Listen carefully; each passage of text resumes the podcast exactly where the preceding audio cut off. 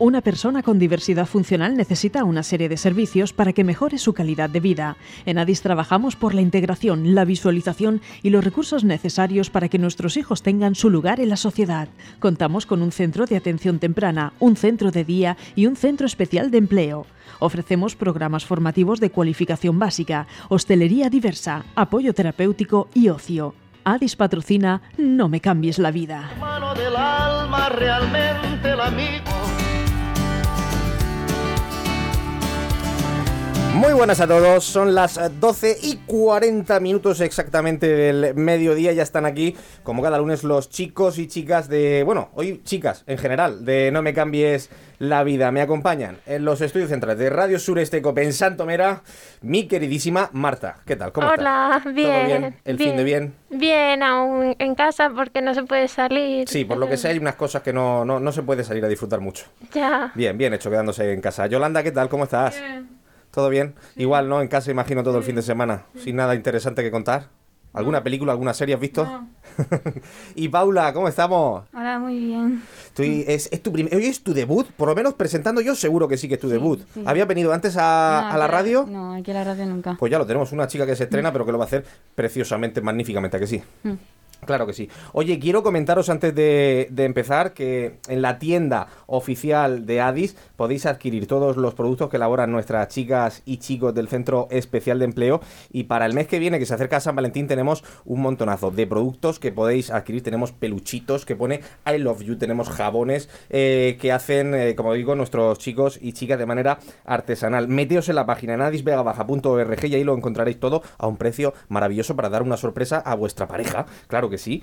Eh, vamos ya a anunciar el patrocinador de este programa. Este programa está patrocinado por el despacho de abogados a Valentia Abogados. Todo tipo de asesoramientos jurídicos, civil, penal, laboral, segundas oportunidades, les encontrarás de momento en la calle Obispo Rocamora número 25, primero B, en Orihuela. También puedes eh, reservar una cita sin ningún tipo de compromiso llamando al teléfono 965-046-992.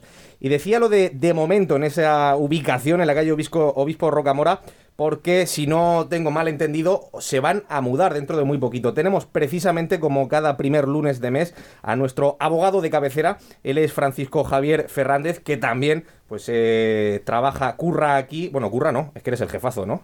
Ahí estamos. Ahí estamos, ¿no? Al, al frente de, de la batalla. Cuéntanos, que, ¿dónde os vais a mudar? ¿Tenéis ya mirado el nuevo Sí, local? eh, vamos, nos vamos cerca. El equipo se va a mudar a un, a un local cerca al- a Calderón de la Barca, eh, número 11, un entresuelo. Hemos encontrado allí. Oye, muy- unas escaleras menos. Antes estabais en un primero, ahora un entresuelo. efectivamente, más cerca, más cerca de la glorieta y, y más cerca del centro. Muy bien, muy bien. Oye, pues vamos ya a comenzar. Hoy tenemos muchas preguntas preparadas. Generalmente solemos enfocar esta sección, esta sección a distancia que traemos todos los primeros lunes de cada mes a un tema en concreto.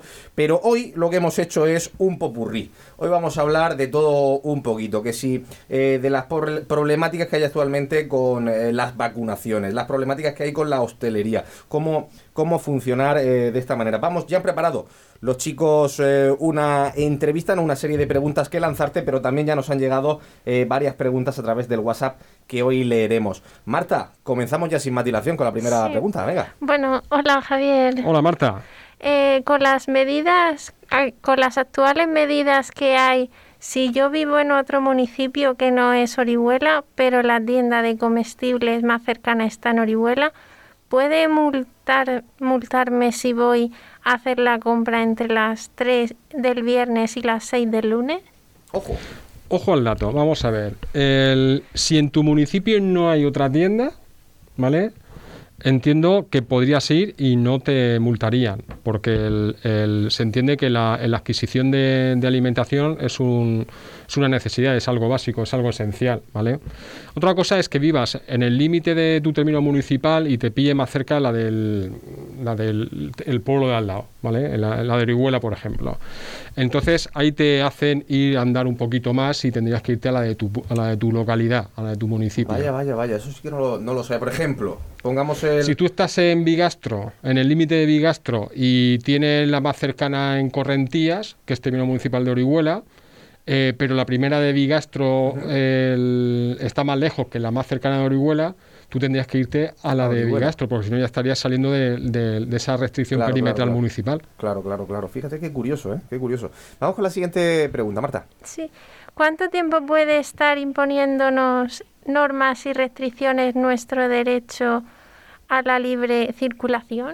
Claro, ¿durante cuánto tiempo nos pueden estar restringiendo eh, nuestras, pues, nuestros derechos fundamentales? Bien, vamos a ver. El, el- estado de alarma se aplica, se decreta por una necesidad que es la de la crisis sanitaria por COVID-19.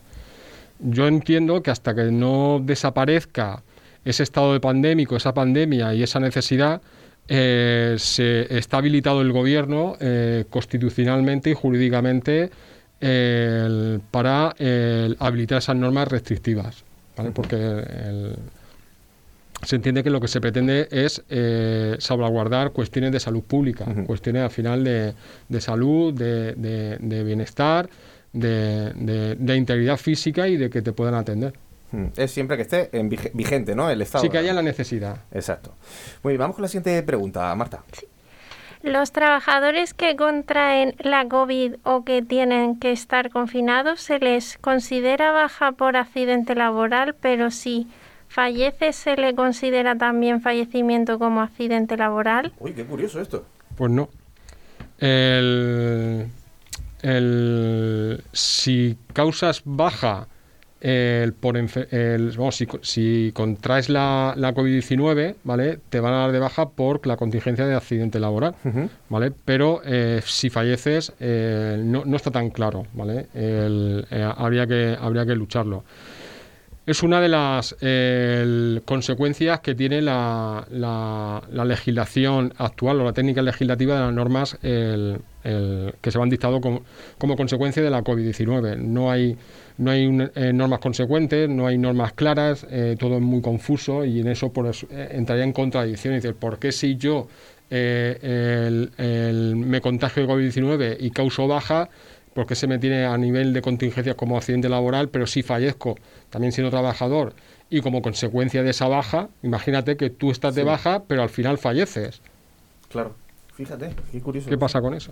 Vamos con la siguiente pregunta, Marta. Sí.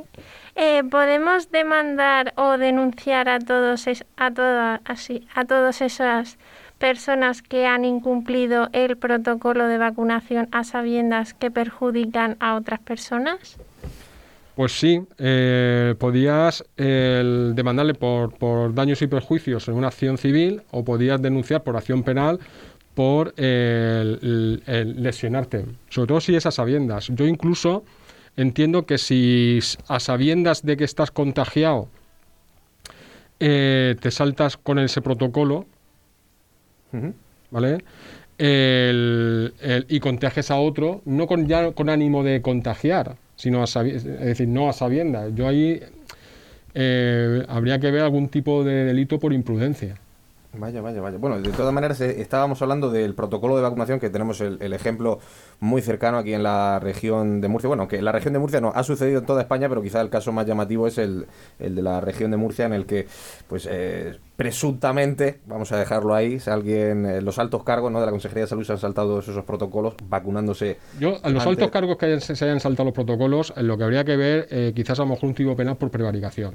Exacto, que ya Vale, creo... ma- más, que por daño. si no Yo estaba hablando, quizás a lo mejor he entendido mal la pregunta. El, estaba hablando más aquel que se salta el protocolo de Sí, sí. confinamiento. Hablabas ¿vale? de, claro, de confinamiento, hablábamos Sí. de, la, de la vacunación, que de, De la hecho creo vacunación. que ya la Fiscalía ha reclamado la- Claro, toda claro. la información, ya hay denuncias eh, que han- se han interpuesto, que se está investigando y bueno, pues iremos conociendo la información conforme vaya saliendo. Vamos con la siguiente pregunta, Marta. Va- ¿Los trabajadores que han cobrado ERTE deberán hacer la declaración de renta al entrar, al tener dos pagado- pagadores diferentes? ¿Les va a perjudicar mucho el haber estado en ERTE, en el ERTE o prácticamente sería lo mismo que se hubieran cobrado la prestación de em- desempleo?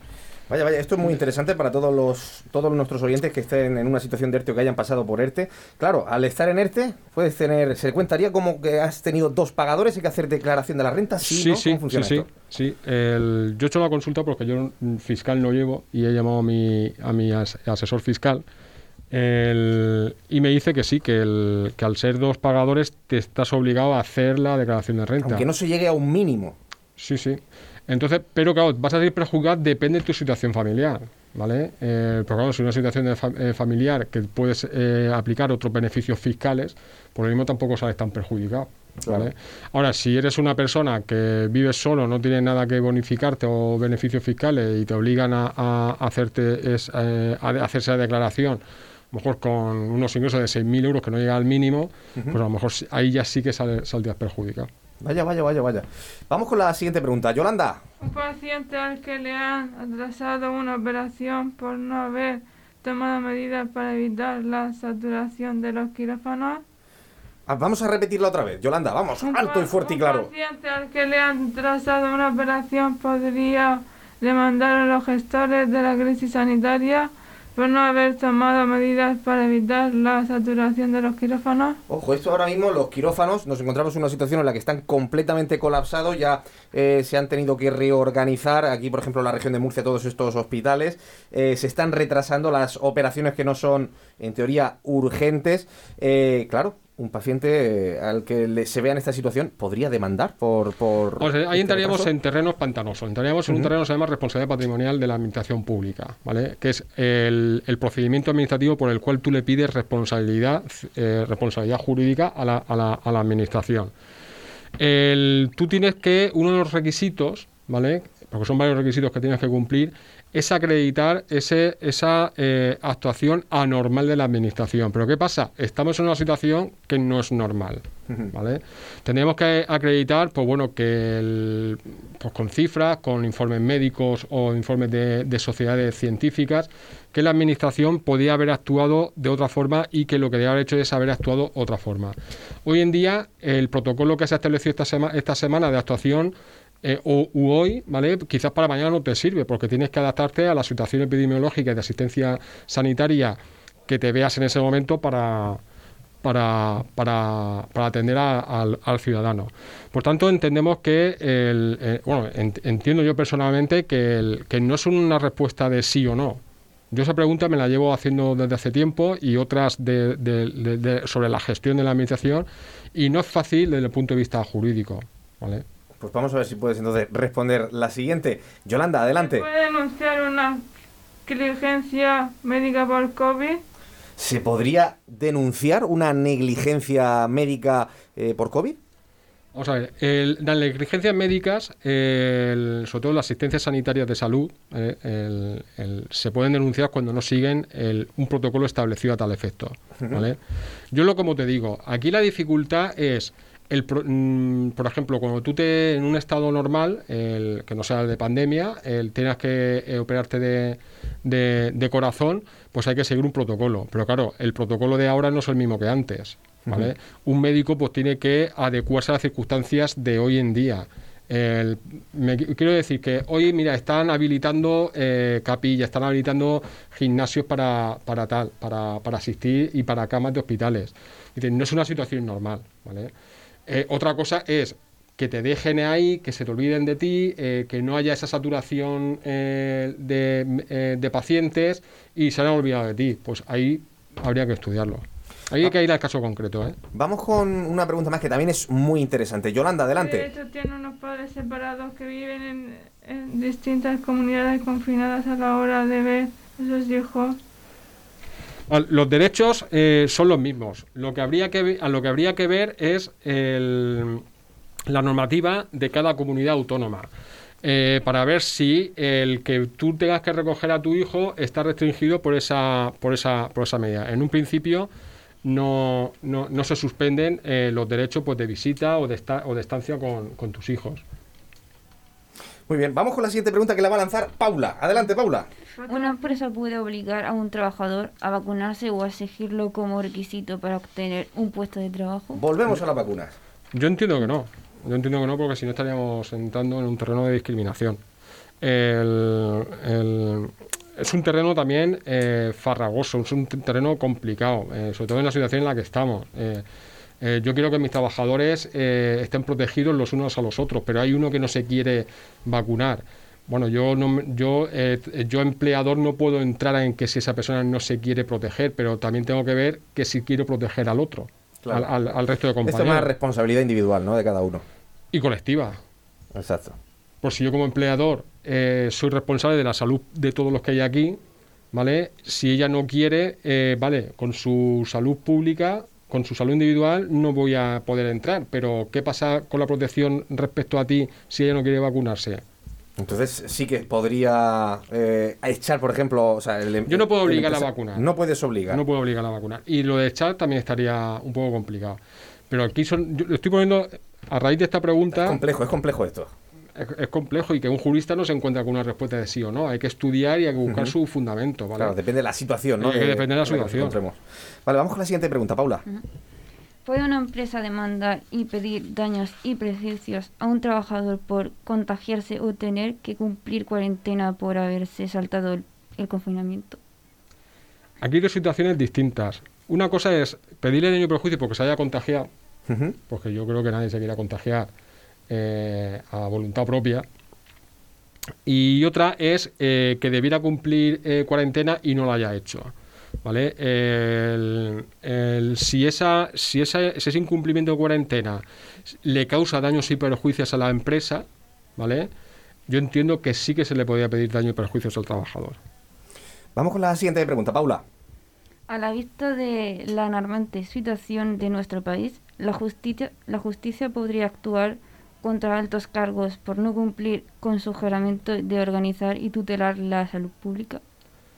El- sí que podría, podría actuar de oficio. De hecho, eh, la fiscalía y los jueces de, bueno, eh, y los jueces pues, pueden actuar de oficio cuando tengan conocimiento de un, de un, de un- de un delito, ¿no? Iba a decir ilícito penal, pero a lo mejor con los tecnicismos no me quiero perder. El, pero sí, sí, sí que podrían, estarían facultados. Otra cosa es que el- se vayan a meter porque entramos en ese terreno farragoso de cuando un, un gestor público actúa con la diligencia debida y cuando no. ¿Vale? Vale, vamos con la, una pregunta más, Paula. Vamos allá. ¿Puede un hostelero o comerciante denunciar al gobierno a una comunidad por daños y prejuicios? Esto es algo que parece que se está viendo últimamente en las noticias de que se están juntando muchos hosteleros en diferentes comunidades autónomas y a nivel nacional para demandar a sus gobiernos regionales y al nacional. Pero esto es esto realmente es posible, o sea, esto lo van a admitir a trámite lo- los jueces. Lo pueden admitir. El- ahí yo entiendo lo que haría falta uno de los presupuestos, sin entrar ahora aquí a hacer un análisis exhaustivo de, de qué requisitos serían necesarios para, para que pudiera triunfar esa reclamación, pero uno de, uno de los requisitos sería el- esa falta de, de- de- de diligencia del, del gobierno. Sí, de lo que hablábamos hace un Yo, instante. el- con este debate, el que se mantuvo desde septiembre con el tema de la apertura de los colegios, eh, siempre he dicho que como la comunidad científica no se pone de acuerdo, yo no sé si el actuar de la administración es correcto o no. Otra cosa es lo que yo puedo opinar como ciudadano. Pero a nivel jurídico, para yo pedir un daño y perjuicio eh, precisamente por esa negligencia, habría que, habría, se tendría que poner de acuerdo la propia comunidad científica en que si eh, esas restricciones son eh, buenas, suficientes, eh, necesarias para, para cumplir el fin. Pues Francisco Javier, nos lo vamos a tener que dejar aquí. Se nos han quedado muchísimas preguntas en el tintero, nos han llegado algunas por WhatsApp que vamos, las voy a leer rápidamente para despedirnos. Dice, buenos días a todos, antes de nada, enhorabuena y no dejéis de hacer este magnífico programa eh, nunca. Me gustaría plantear una cuestión a Javier. ¿Qué opinión legal tiene en Cataluña el día de las elecciones eh, que dejen salir a votar a personas contagiadas? ¿No es algo que atenta contra la salud de las personas? La ley no puede evitar este disparate. Si te parece, esta pregunta la vamos a dejar en vilo a nuestros oyentes y la vamos a responder a través de las redes Me vas sociales. a dejar con ganas de contestar. Exacto, vamos a dejar Ay, ay, en ay. vilo esta pregunta y nosotros lo vamos a tener, aquí- lo vamos a tener que dejar aquí, perdón. Eh, les dejamos ahora mismo con la información. Chicos, ¿nos vemos el próximo lunes? Sí. Claro que sí. Adiós. Adiós.